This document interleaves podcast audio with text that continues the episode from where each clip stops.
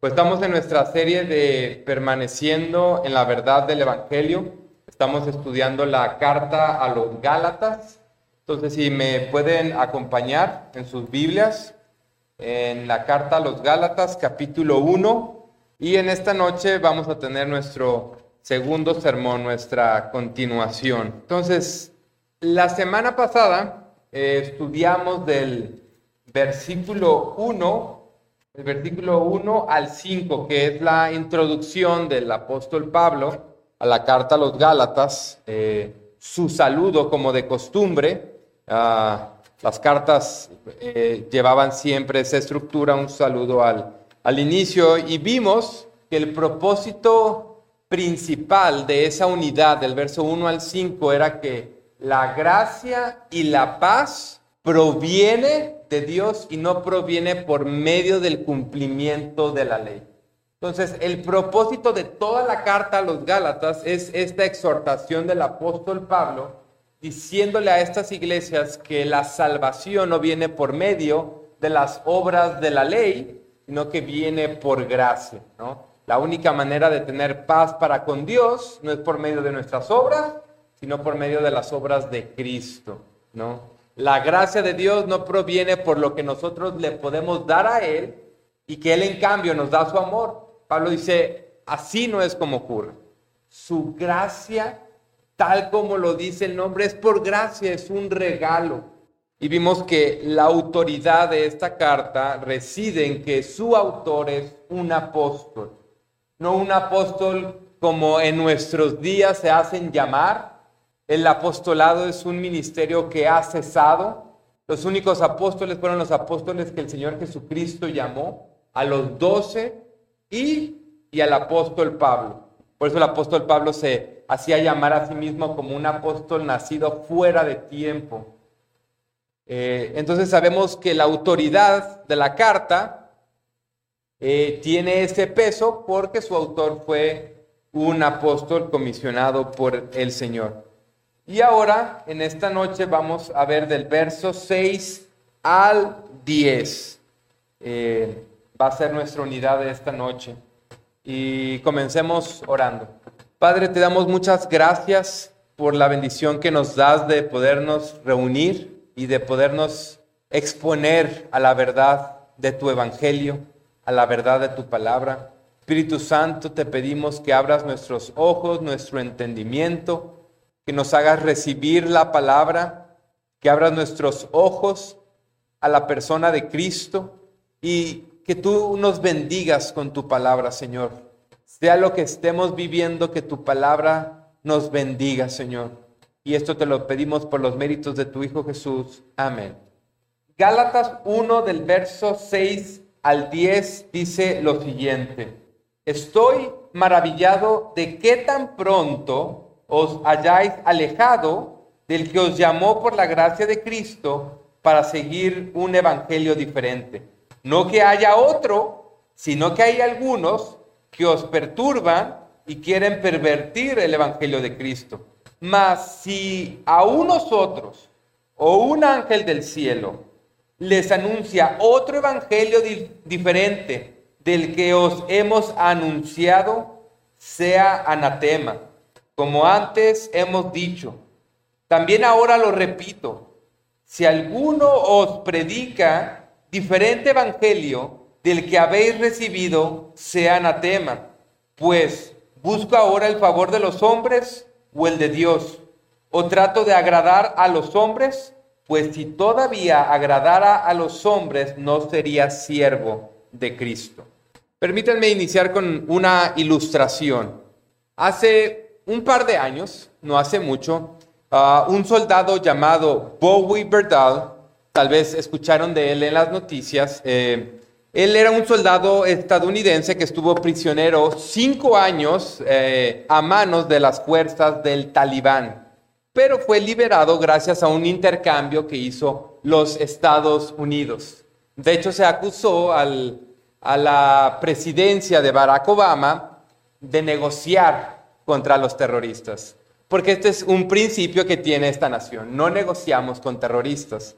pero se hizo un intercambio de prisioneros. Ustedes me dan a mis prisioneros estadounidenses y yo les regreso a los prisioneros talibanes que tenemos. Pero más allá de eso, la liberación ocurrió y debió haber sido un motivo de gozo, pero en realidad la liberación de este soldado fue un tema de mucha controversia y de mucha polémica porque Bowie había desertado del ejército de los Estados Unidos.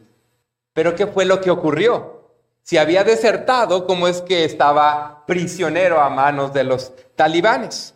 Testimonios después de su liberación se dice que un día por la mañana nadie había encontrado al soldado Bowie, así que el jefe del pelotón informó de su desaparición. Entonces, se dice que tomó una botella de agua, tomó algunas de sus pertenencias y se fue. Fue la decisión de desertar, pero eso no, en ese momento no lo sabían sus compañeros. Entonces, el jefe del pelotón dice, está desaparecido. Entonces hizo todo un equipo para buscarlo. Se usó un avión sin tripulación, se usaron otros dos aviones F-18 y se usó un equipo de perros de rastreo. O sea, se hizo toda una organización para encontrar a este soldado desaparecido. Y después de 24 horas, el grupo de inteligencia interceptó unas conversaciones de unos talibanes y en esa conversación estaban diciendo que acababan de tomar preso a un grupo de soldados estadounidenses. Fue ahí donde se dieron cuenta, Bowie posiblemente se encuentra entre estos hombres. Pasó el tiempo y los talibanes empezaron a publicar videos de los presos y ahí se dieron cuenta que Bowie estaba allí. Él estuvo cinco años como prisionero y en esos cinco años se estaban publicando de manera continua videos donde se veía como Bowie iba perdiendo su salud física y su salud mental. Pero después de que el gobierno de los Estados Unidos logró liberar a Bowie, se hizo toda una investigación de su persona. Porque incluso lo subieron de rango cuando lo liberaron. Pasó de ser un soldado común y corriente a ser sargento pero había sospechas de que este hombre había desertado y que en el momento en el que desertó tuvo la mala fortuna de ser secuestrado. Entonces, después de las investigaciones, efectivamente, este era un soldado que había desertado. En el año 2015, el ejército estadounidense lo acusó formalmente de deserción y de mal comportamiento y estos cargos incluso pudieron costarle vivir toda su vida en la prisión.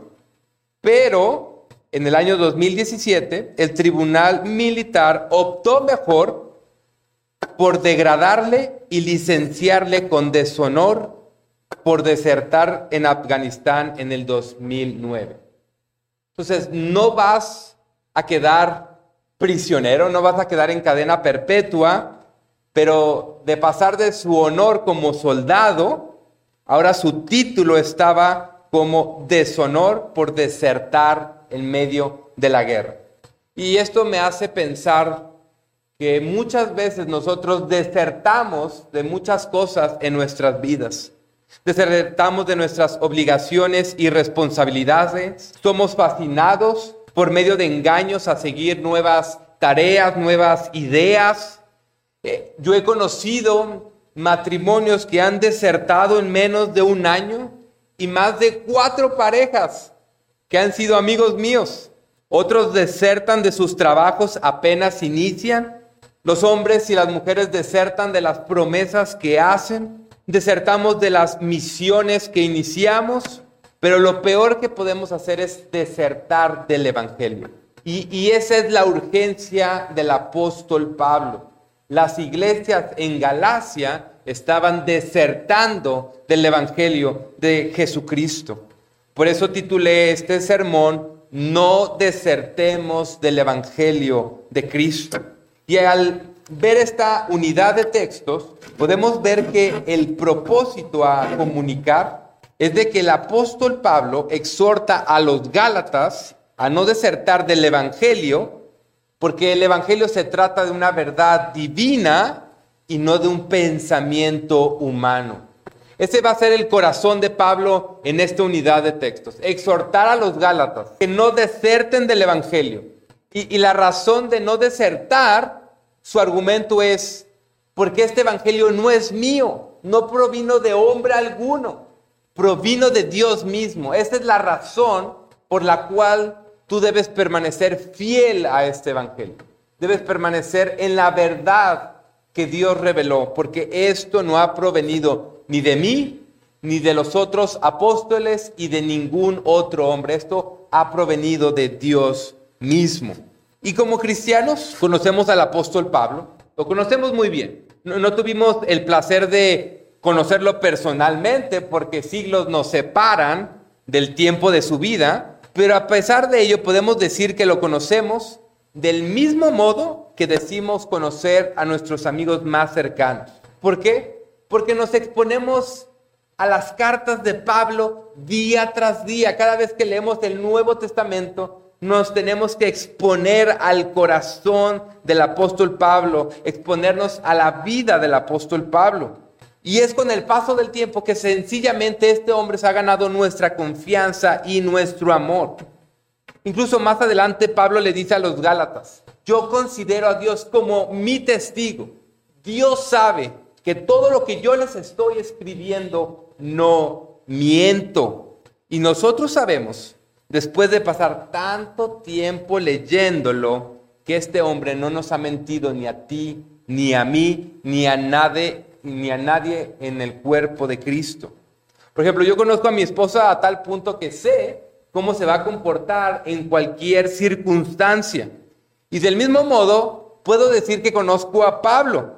Sé que le encantaba saludar siempre con gozo, con ánimo a las iglesias que se encontraban en diferentes partes del mundo. Tan solo escuchen cómo saludó a los filipenses. Este es Pablo saludando. Doy gracias a mi Dios siempre que me acuerdo de ustedes. Pido siempre con gozo en cada una de mis oraciones por todos ustedes, por su participación en el Evangelio desde el primer día hasta ahora. Entonces Pablo está gozoso de saludar a los filipenses por su participación en el Evangelio, por su fidelidad en el Evangelio desde el principio de su conversión y a lo largo de su crecimiento en la fe. Otra carta donde vemos al apóstol escribir con alegría es cuando le escribió a los colosenses. Y esto fue lo que les dijo en su salud. Damos gracias a Dios, el Padre de nuestro Señor Jesucristo, orando siempre por ustedes, pues hemos oído de su fe en Cristo Jesús y del amor que tienen por todos los santos, a causa de la esperanza reservada para ustedes en los cielos. De esta esperanza ustedes oyeron antes en la palabra de verdad, el Evangelio, que ha, ha llegado hasta ustedes así como en todo el mundo está dando fruto constantemente y creciendo, así lo he estado haciendo también en ustedes, desde el día que oyeron y comprendieron la gracia de Dios en verdad. Pablo está muy feliz de escribirle a los colosenses. Y al igual que los filipenses, está reconociendo su fidelidad en el Evangelio, que recibieron la palabra, que permanecen firmes en la palabra, que están expandiendo la verdad de la palabra, a tal punto que Él les dice, lo único que puedo hacer es darle gracias a Dios por ustedes. Incluso si leemos la carta a los Corintios, la iglesia a los Corintios era una iglesia muy problemática. Y aún así Pablo los saludó de esta manera. Siempre doy gracias a mi Dios por ustedes, por la gracia de Dios que les fue dada en Cristo Jesús. Entonces es evidente que al apóstol Pablo le encantaba escribir siempre con gozo, con ánimo, aun si las iglesias estaban atravesando diversos problemas, como era el caso de Corinto. Pero cuando uno comienza a leer la carta a los Gálatas, nos quedamos sorprendidos. Así como cuando tú dices, yo conozco a este amigo, yo conozco a esta amiga, yo conozco a mi esposa, a mi esposo, sé cómo va a reaccionar en diferentes circunstancias, pero un día te sorprende porque actúa de una manera en la que tú no esperabas. O sea, no, no, no solamente la gente alrededor se quedó en shock, sino que tú también. Bueno, lo mismo ocurre cuando leemos la carta a los Gálatas. Leemos las cartas del Nuevo Testamento y estamos acostumbrados a leer al apóstol Pablo de esta manera, saludando con mucho ánimo, con mucho gozo, que cuando vamos a Gálatas no vemos a Pablo haciendo lo mismo. Vemos que Pablo está enojado, Pablo está airado, Pablo está triste. Lo encontramos respondiendo de una manera diferente y fuera de lo común. Él no está con gozo, ni siquiera está poco contento. Él estaba realmente enfurecido y no tardó ni siquiera un capítulo para comunicárselo. O sea, no, no, se lo pudo guardar como para el capítulo 3 y decirles, ah, estoy enojado. No, desde el inicio, desde su saludo. En el verso 6 vemos que el apóstol escribió, me maravillo de que tan pronto ustedes hayan abandonado a aquel que los llamó por la gracia de Cristo para seguir un evangelio diferente. Pablo estaba principalmente enojado con los falsos maestros, con los judaizantes y predicadores que estaban pervirtiendo el evangelio de Jesucristo, pero también estaba molesto con los gálatas porque ellos estaban abandonando con, tanta facilidad el Evangelio que Él les había enseñado. Recuerden que Pablo había fundado iglesias en la provincia romana de Galacia, en regiones como Antioquía de Pisidia, Iconio, Listra y Derbe. Aprendimos la semana eh, pasada que Pablo no se estaba dirigiendo a los Gálatas como un grupo étnico y racial, porque los Gálatas como etnia habitaban al norte de la región de Galacia. Pero sabemos que Pablo fundó estas iglesias en el sur de Galacia. Y en el sur de Galacia habitaban eh, personas con una gran diversidad de razas y culturas. Entonces, estas cartas, esta carta no va dirigida a un grupo étnico y racial en específico, sino que es el sur de la provincia romana de Galacia, donde sabemos que había personas de, varias razas, de varias culturas, y, y Pablo estableció varias iglesias ahí. Por eso la carta inicia diciendo a las iglesias de Galacia. Y cuando leemos el libro de Hechos, aprendemos que el apóstol Pablo fundó estas iglesias en medio de pruebas, conflictos, mucho esfuerzo, fe, dedicación. Y ahora el apóstol Pablo se está enterando que todas estas iglesias se están desviando de la verdad del Evangelio de Jesucristo. Después de pasar tantos años estableciéndolas, fundándolas, ahora se entera que se están apartando de todo lo que Él les enseñó. Y, y esta noticia no era algo esperado por el apóstol Pablo. O sea, él, realmente está sorprendido, él, realmente está en un estado de shock. Su reacción no fue como con que los Gálatas están abandonando el evangelio que les hemos predicado. Bah, ya me lo esperaba. De hecho, duraron más en la verdad de la palabra de lo que yo imaginaba. No vemos nada de eso. O, no, no nos podemos imaginar a Pablo diciéndole a Lucas y a Bernabé, Oigan, no se hagan los locos, páguenme lo que me deben. Les dije que los Gálatas no iban a durar tanto en el Evangelio. O sea, no era algo que el apóstol Pablo esperaba. Esta, esta noticia realmente lo sorprendió. Le causó mucha tristeza, mucho enojo. Pero aún con esta ilustración exagerada, quiero mostrarles que la noticia de que los Gálatas estaban abandonando el Evangelio fue algo que sacudió el corazón de Pablo. Él estaba asombrado de semejante noticia. O sea, la palabra maravillado la podemos traducir, estoy sorprendido, no puedo creer lo que estoy escuchando. No puedo creer lo que está ocurriendo. Es como si tú estás dormido y a las 4 de la mañana suena el teléfono y al otro lado de la llamada está un policía diciéndote que tu hermano tuvo un accidente en el freeway mientras iba a su casa? ¿No es una llamada que todos esperamos? ¿Sería una llamada donde nos quedaríamos absortos?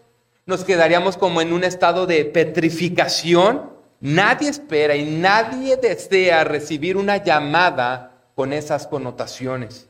De la misma manera, Pablo quedó sorprendido al recibir la noticia que los Gálatas estaban desviando de la verdad. Y créanme, para sorprender a un hombre como el apóstol Pablo, un hombre con tantas experiencias, con tanta madurez, el hecho de sorprenderlo es de que esta era una noticia realmente grave. Me llama la atención ver que Pablo, por ejemplo, no se sorprendió tanto con los escándalos inmorales de la iglesia de Corintio, pero sí le sorprendió la rapidez con la que los Gálatas abandonaron a Dios para seguir un evangelio diferente. Ahora, no es que el pecado no le cause sorpresa al apóstol Pablo. El mismo capítulo 13 de Primera de Corintios era una bofetada al orgullo de los corintios, a su inmadurez espiritual. Pero el hecho de que un gran número de iglesias fueran desviadas de la verdad del Evangelio fue lo que sacudió el corazón del apóstol Pablo. Él les dice, me maravillo de lo pronto que han abandonado a Dios, aquel que los había llamado a salvación por la gracia de su Hijo Jesús. La expresión que ven en las traducciones de su Biblia de, de qué tan pronto se podría traducir con otras expresiones semejantes como con qué rapidez, con qué facilidad. No tuvieron ningún problema, no les causó ninguna incomodidad. Escúchenme bien, los Gálatas no estaban abandonando la verdad del Evangelio porque estaban siendo perseguidos por causa de su fe o porque se encontraban en medio de pruebas feroces que eran difíciles de sobrellevar. No, ellos estaban dejando la verdad del Evangelio porque se dejaron fascinar por las falsas enseñanzas de los judaizantes. Y ellos abandonaron el Evangelio con facilidad, con rapidez y sin la menor preocupación para seguir el Evangelio diferente que estaban escuchando de parte de estos hombres. Por eso Pablo está maravillado. Ni siquiera es la persecución, ni siquiera es la posibilidad de morir por causa de su fe se están desviando porque falsos maestros les están enseñando cosas que les produce comezón de oír. Yo me encuentro en la adultez y yo sé que por mi edad más bien dirían, bueno, eh, eres un adulto joven.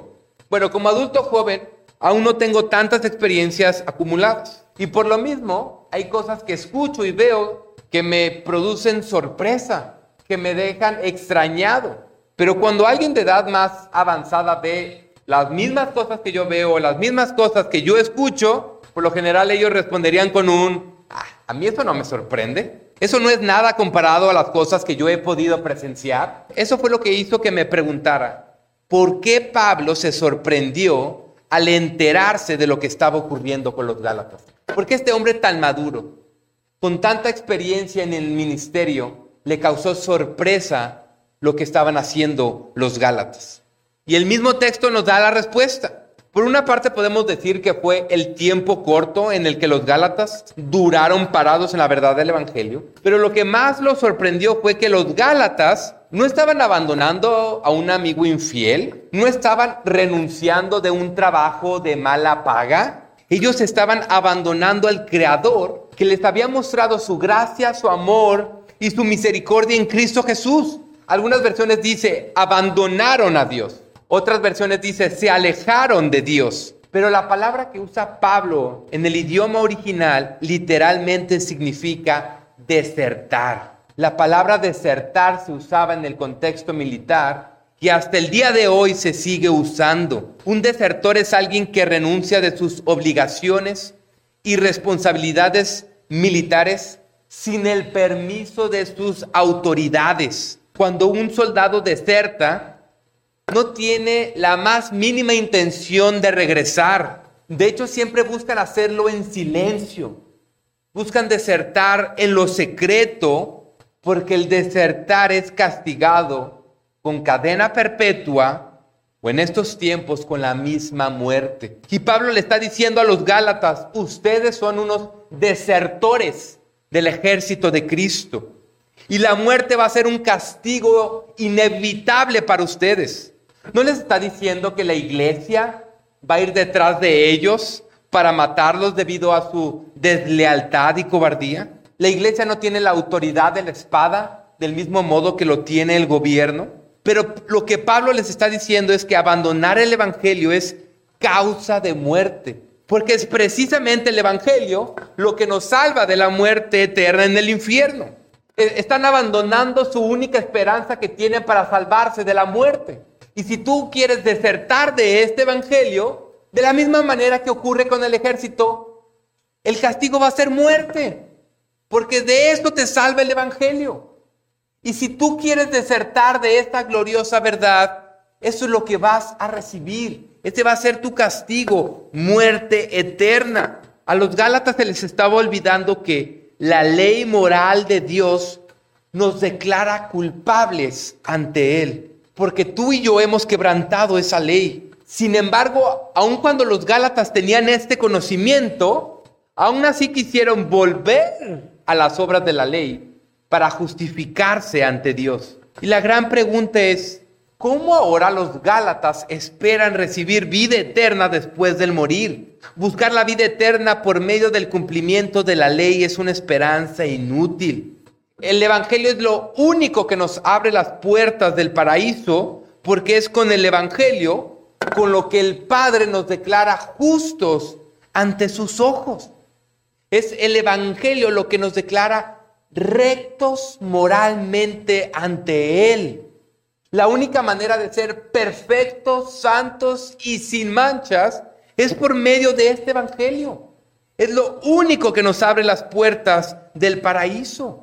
Y el Evangelio es Jesús mismo. Él es la buena noticia. Él es el único que sí cumplió las obras de la ley a la perfección. Y es en su gracia, en su amor y en su misericordia que Él nos regala su perfección moral. Es en su gracia que Él nos viste de su rectitud, que Él nos viste de su justicia santa. Desertar del Evangelio de la gracia para unirse al ejército de los legalistas nos va a llevar a la muerte. Porque ¿quién se va a poder parar?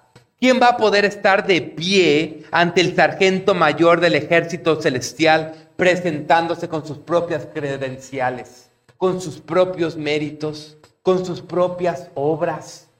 Desertar del Evangelio de la gracia inevitablemente nos va a llevar a la muerte como castigo. Por eso Pablo está maravillado. Por eso está sorprendido. Por eso no puede creer lo que está escuchando. Que los Gálatas están abandonando a Dios. El creador que los había llamado por su gracia, por medio de la obra de rescate de su Hijo Jesús, para que pudieran tener comunión con Él por la eternidad. Los Gálatas estaban abandonando el Evangelio que nos salva solamente por gracia, solamente por la fe, solamente por Cristo y solamente para la gloria de Dios. Abandonaron ese Evangelio para ahora poner su confianza, no en ese Evangelio de salvación, sino ahora poner su confianza en ellos mismos y así salvarse con sus propios méritos. Ese es el intercambio que estaban haciendo y Pablo dice, estoy maravillado. A Pablo le dolió profundamente que estuvieran desertando del Evangelio, pero para hacerlos entrar en razón, Él les dijo, Dios los llamó por la gracia de Cristo. Estás abandonando a Dios, pero déjame recordarte quién es ese Dios que estás abandonando para seguir otro Evangelio. Ese es el Dios que los llamó por la gracia de Cristo. Por eso se llama Evangelio, porque son buenas noticias, las mejores noticias que se han pronunciado debajo de los cielos, porque los pecadores e injustos no se pueden salvar con sus propios méritos, con sus propias obras, con sus propias credenciales, con nada de lo que puedan hacer e intentar, incluso la obra más buena los puede salvar. Incluso la obra más religiosa no los puede salvar. Solamente la gracia de Dios. Y los Gálatas debían de entender que es Dios quien nos llama a salvación. No son los pecadores los que llaman a Dios para ser rescatados. ¿Cuándo se han enterado en las noticias?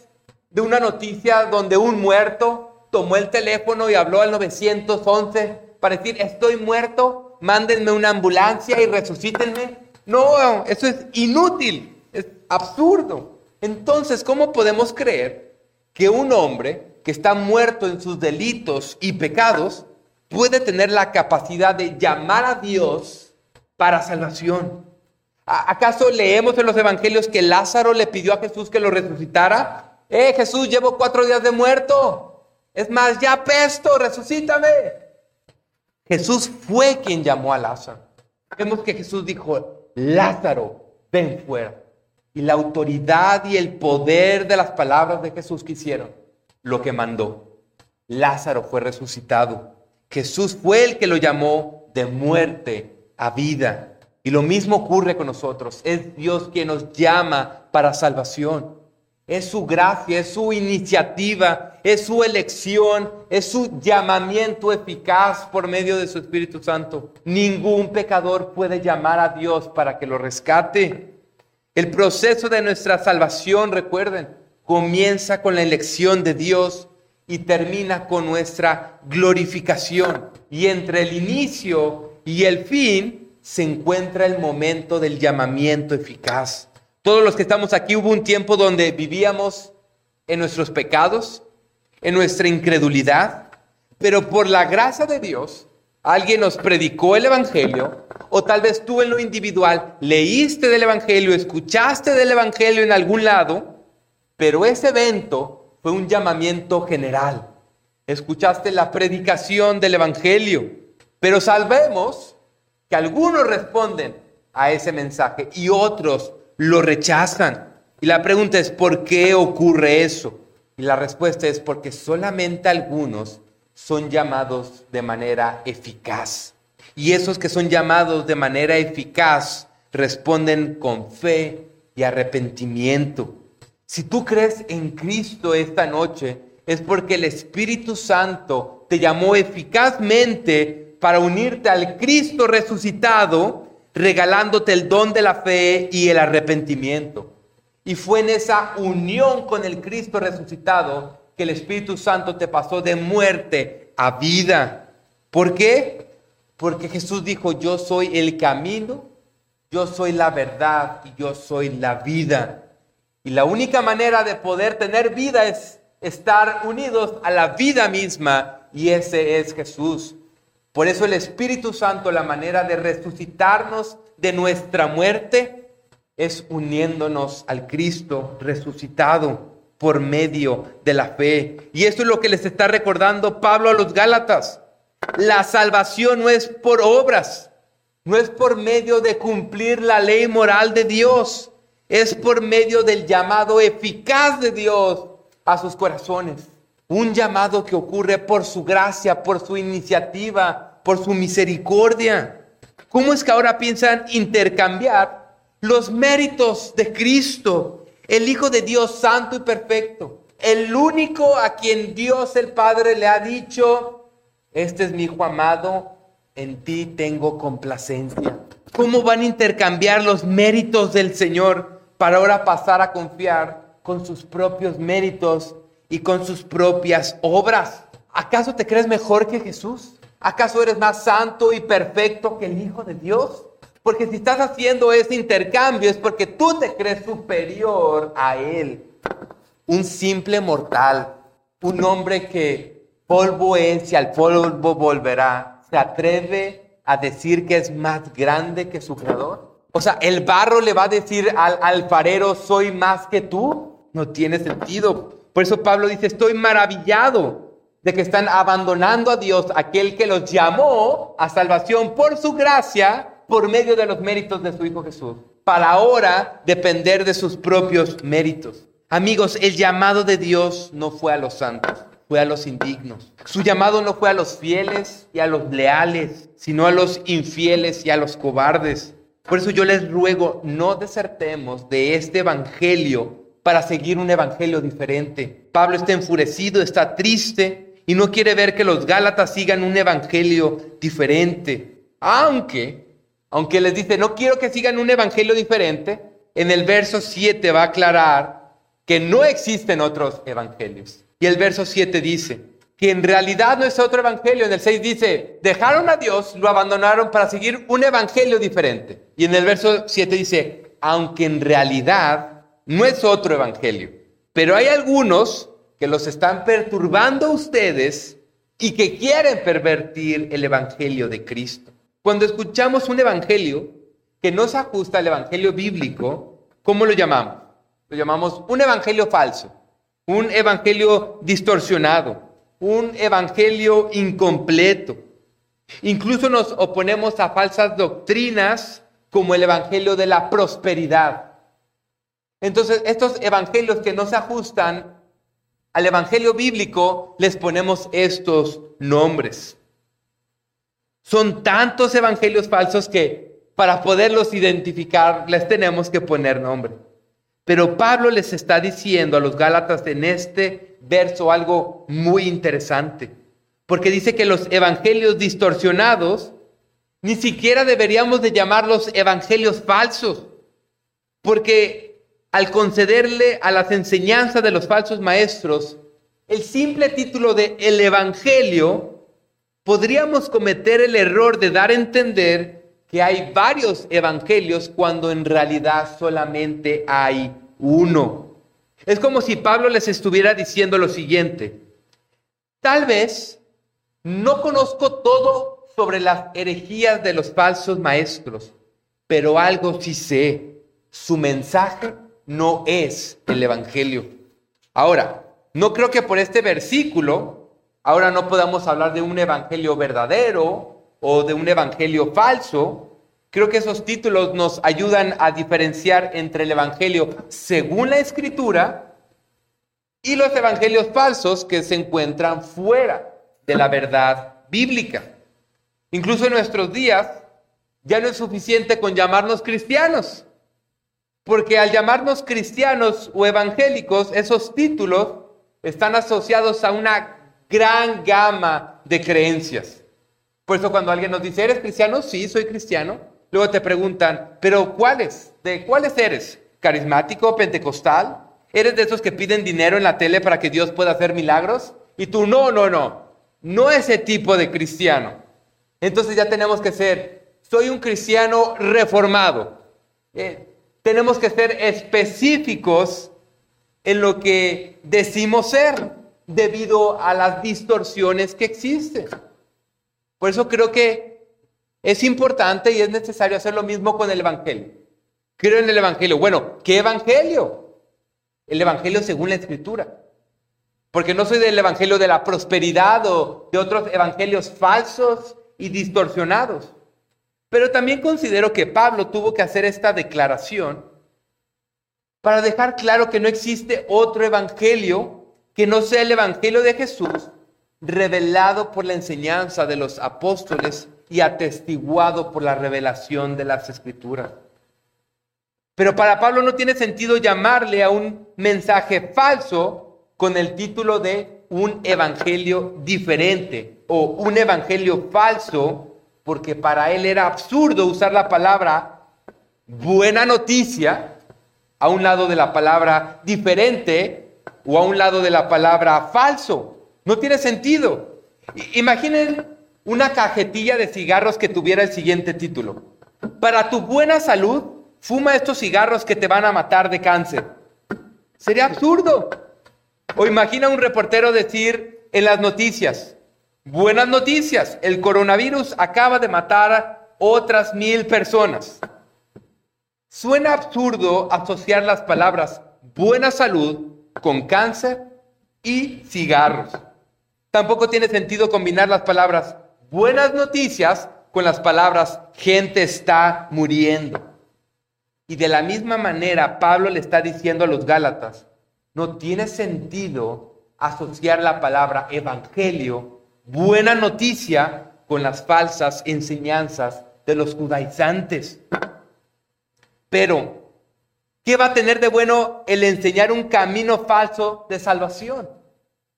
No tiene nada de bueno. Entonces Pablo dice, quieren seguir un evangelio diferente, pero luego dice, aunque en realidad, tal vez corrigiendo lo que estoy diciendo, o para ser más precisos, en realidad no hay otro evangelio. Entonces Pablo les dice a los Gálatas, quieren seguir un evangelio diferente. Luego les hace la aclaración, aunque en realidad no hay otro evangelio, pero la oración, quieren seguir un evangelio diferente, como les dije, se podría traducir como, ¿acaso quieren seguir otra buena noticia? Están dejando a Dios, están abandonando a Dios, están desertando para seguir otra buena noticia. Suena extraño. Por eso Pablo más adelante en el verso 7 dice, aunque en realidad no hay otra buena noticia. Por eso debemos de decir que la razón principal de por qué Pablo tuvo que decirles que aunque en realidad no, no hay otro evangelio, fue para evitar que alguien pudiera decir lo siguiente. Imagínense a alguien diciendo, el evangelio es lo que salva, ¿no? El Evangelio es poder de Dios para salvación. Entonces, no debe de importar cuál de todos los Evangelios es. La idea es creer en uno de ellos para poder ser justo y recto moralmente delante de Dios, porque lo que salva es el Evangelio. Entonces Pablo, para evitar eso, dice, solamente hay una buena noticia, solamente hay un Evangelio. Entonces no podemos hablar de un evangelio diferente. Lo único de lo que podemos hablar es de un evangelio falso, un evangelio distorsionado, porque evangelio solo hay uno. Hace poco un predicador famoso llamado Todd White dijo que se había arrepentido por no haber predicado el evangelio completo. Y en parte me dio gusto escuchar esta noticia, aunque fui un poco más minucioso en lo que estaba este hombre declarando. Un hombre que se ha pasado años enseñando un evangelio falso, un evangelio de, la prosperidad y otras falsas doctrinas. Pero ahora escuchó a otros hombres con buena doctrina, seguramente Dios sobre en su corazón y este hombre públicamente se arrepintió y él dijo, no he predicado el evangelio completo. E, e, eso fue motivo de gozo aunque a mí me incomodó algo. Él dijo, no he predicado el Evangelio completo. Y yo lo escucho hablar y digo, no, no es de que no estabas predicando el Evangelio completo, no estabas predicando el Evangelio para nada. Era un Evangelio falso, era un Evangelio distorsionado. No es de que estaba incompleto solamente. Cuando la realidad es que si no predicas el Evangelio completo, en realidad no estás predicando el Evangelio para nada. Entonces, si el Evangelio no se presenta completo, nunca fue Evangelio.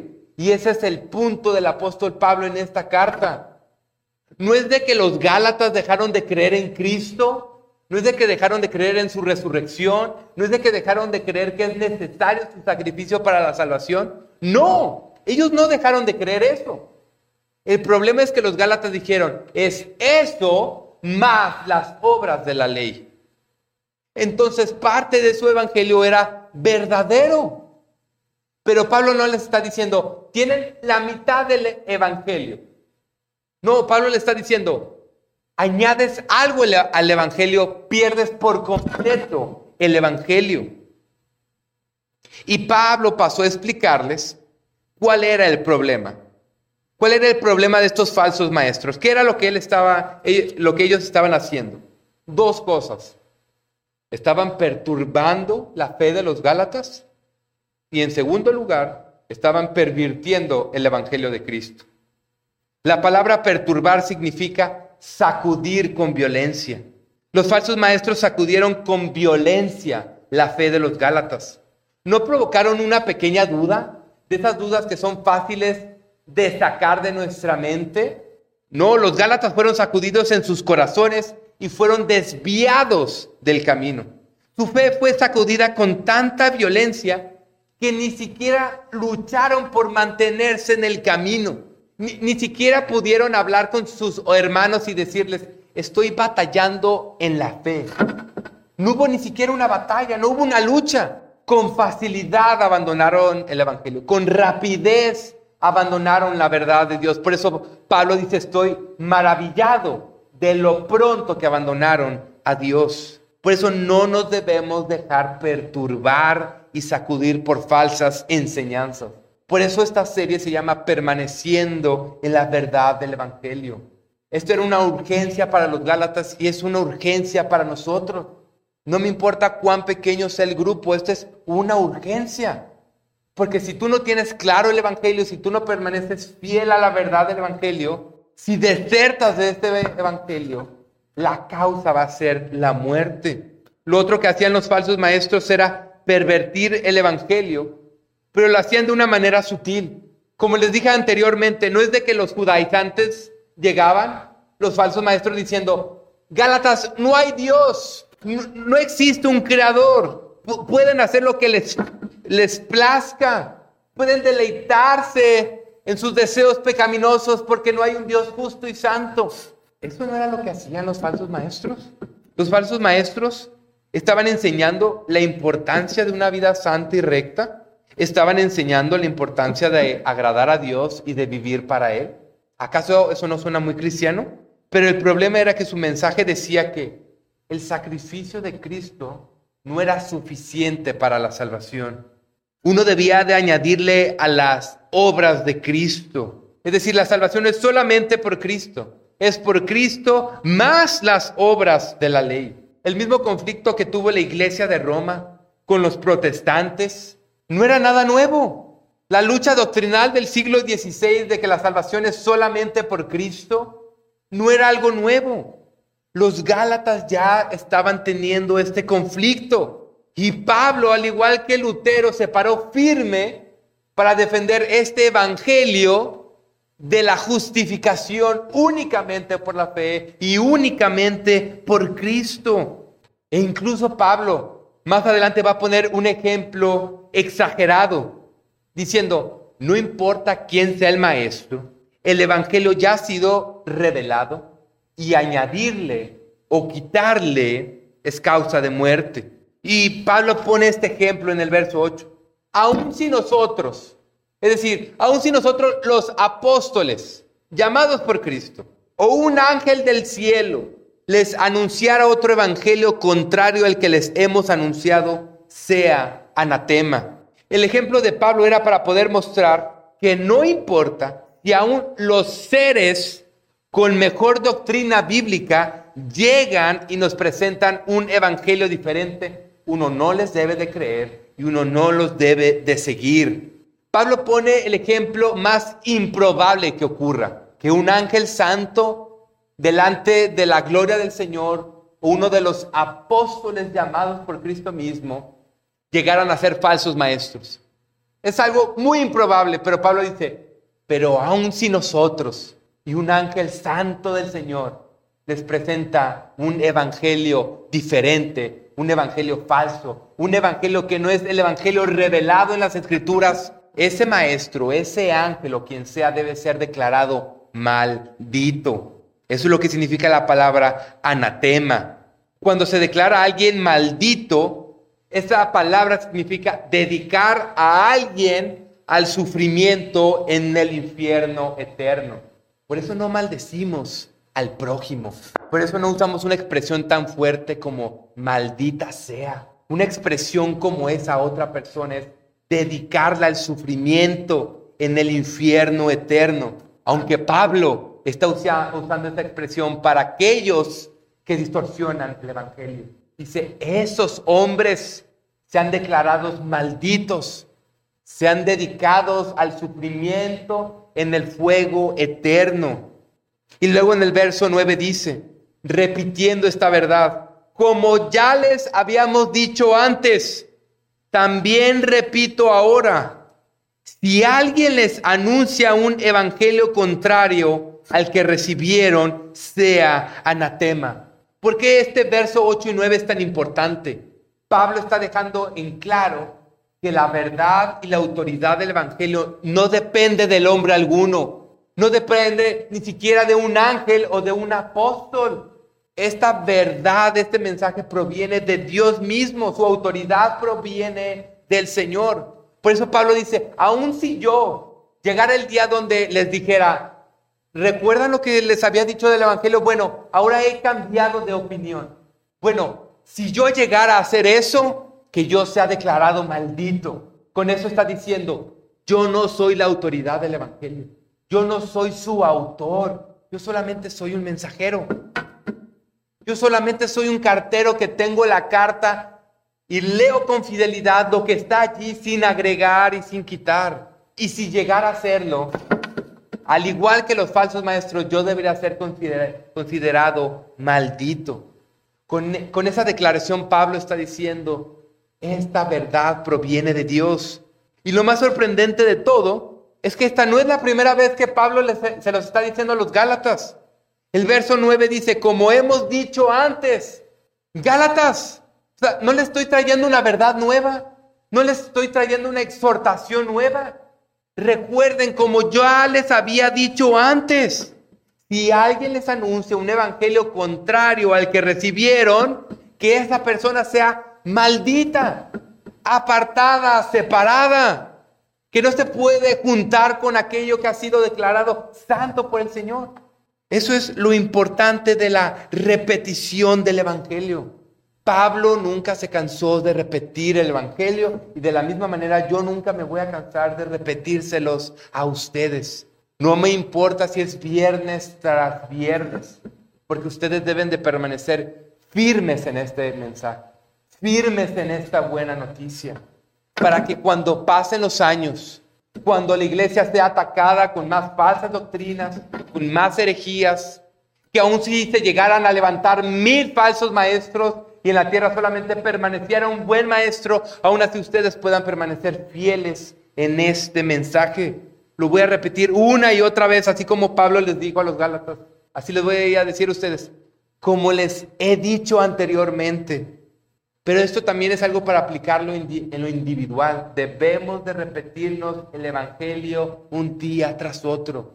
Esos momentos cuando llegue el sentimiento de condenación, el sentimiento donde te sientes lejos de Dios y, y crees que tienes que hacer una buena obra para poder restaurarte y para poder limpiarte.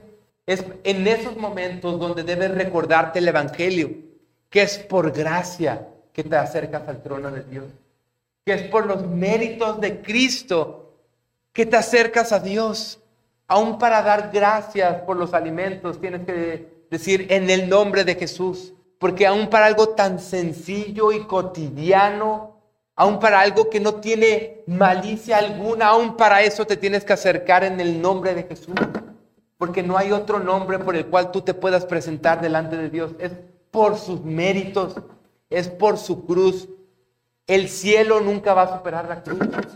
Porque aún el hecho de permanecer en la eternidad por Él es gracias al Evangelio. Por eso nunca podemos superar la cruz y debemos repetirnos el Evangelio una y otra y otra vez. Cada vez que veas tus pecados, no te quedes viéndote a ti mismo, alza la mirada y ve la cruz. Como un hombre dijo, por cada pecado que veas en ti, ve diez veces más la cruz. Y luego en el verso 10, lo que Pablo va a hacer es defender su apostolado.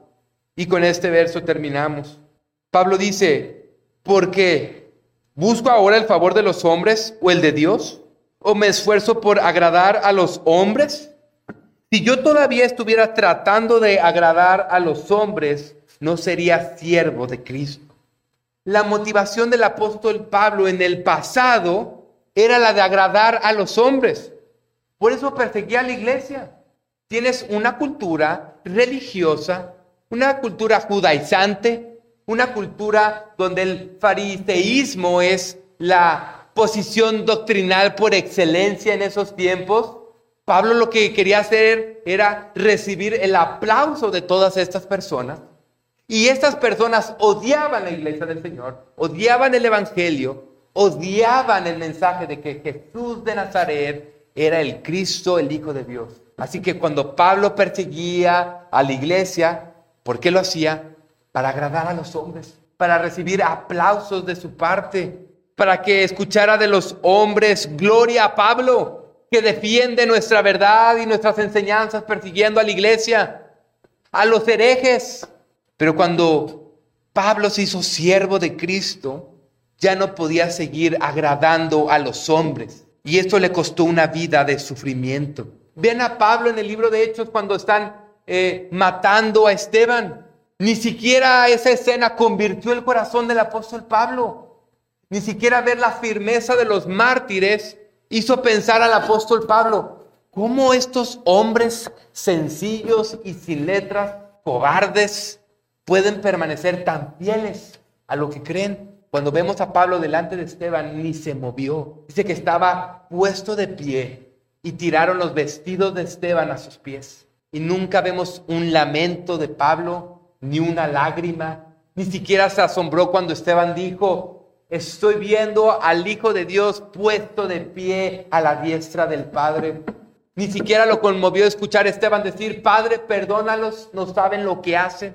Esteban haciendo un eco de las palabras de Jesús en la cruz. Eso no convirtió el corazón de Pablo, fue Jesús mismo, camino a Damasco. Fue ahí cuando se convirtió en su siervo y en su esclavo y se convirtió en el principal misionero de la iglesia cristiana.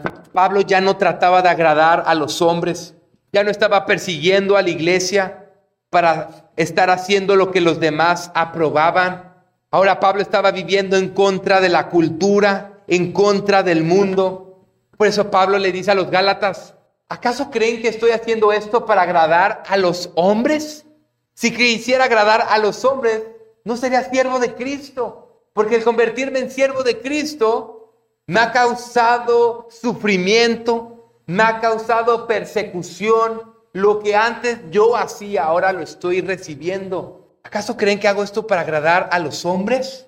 Él dice, no hago esto para la gloria de Dios. Y de la misma manera lo debemos hacer tú y yo. Dios nos llamó por su gracia en Cristo Jesús para salvación. Ya no podemos vivir para agradar al mundo. Ya no podemos vivir para agradar a los hombres. Somos siervos de Cristo. No puedes servir a dos señores y agradar a ambos. Agradas a uno o agradas al otro.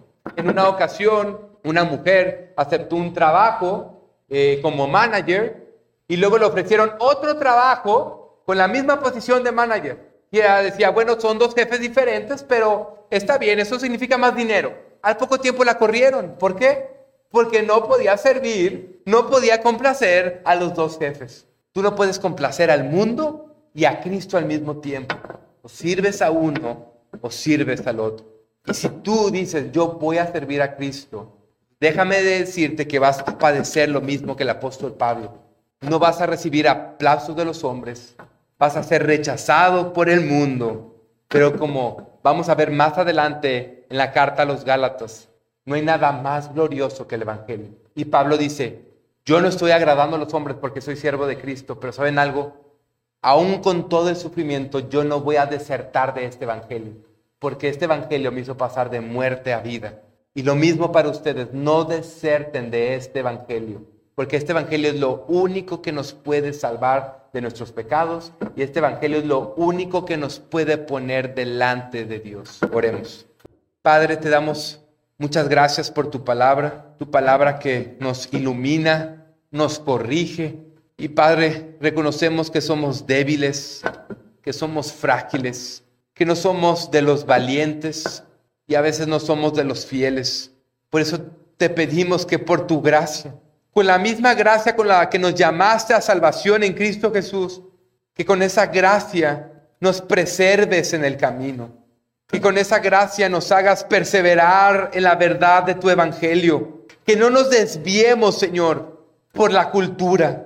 Que incluso no seamos semejantes como aquellas iglesias que prefieren pervertir el evangelio con tal de atraer las masas y con tal de ser agradable a los demás. Señor, que podamos quizá permanecer siendo pocos, pero que estos pocos seamos fieles que estos pocos permanezcamos en la verdad de tu palabra, Señor. Que por tu gracia no desertemos de tu ejército y tenemos fe y esperanza en esta oración, Señor, porque tu palabra dice que tú que comenzaste la buena obra, la terminarás, la perfeccionarás hasta el día de Cristo. Te damos gracias por ello, porque tú nos escogiste, tú nos llamaste, tú nos hiciste nacer de nuevo, nos hiciste responder en fe y arrepentimiento, nos estás santificando, nos estás haciendo perseverar, Señor, hasta el día de nuestra glorificación. Es en este Evangelio que queremos permanecer, Señor, pero solamente podremos por tu gracia. Confiamos en ti, Cristo, en tus méritos y nada más. Y es en tu nombre que nos acercamos al Padre y decimos, amén.